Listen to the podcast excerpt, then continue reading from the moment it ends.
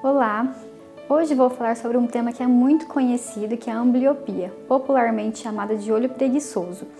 Trata-se de uma doença na qual o olho é estruturalmente bem formado, não há nenhuma patologia que justifique a baixa de acuidade visual, mesmo com o paciente usando o grau correto. Na maioria das vezes, ela é unilateral e por isso passa despercebida, porque um olho enxerga bem e o outro não, mas o paciente não consegue perceber. Na maioria das vezes, ela é causada por situações que impedem o estímulo visual, como por exemplo uma catarata congênita, uma pitose, uma queda da pálpebra que tampa o eixo visual, ou então um grau muito alto e um grau muito diferente entre os dois olhos, estrabismo. A ambliopia ela é diagnosticada no exame oftalmológico completo e deve ser tratada o quanto antes. Fique atento!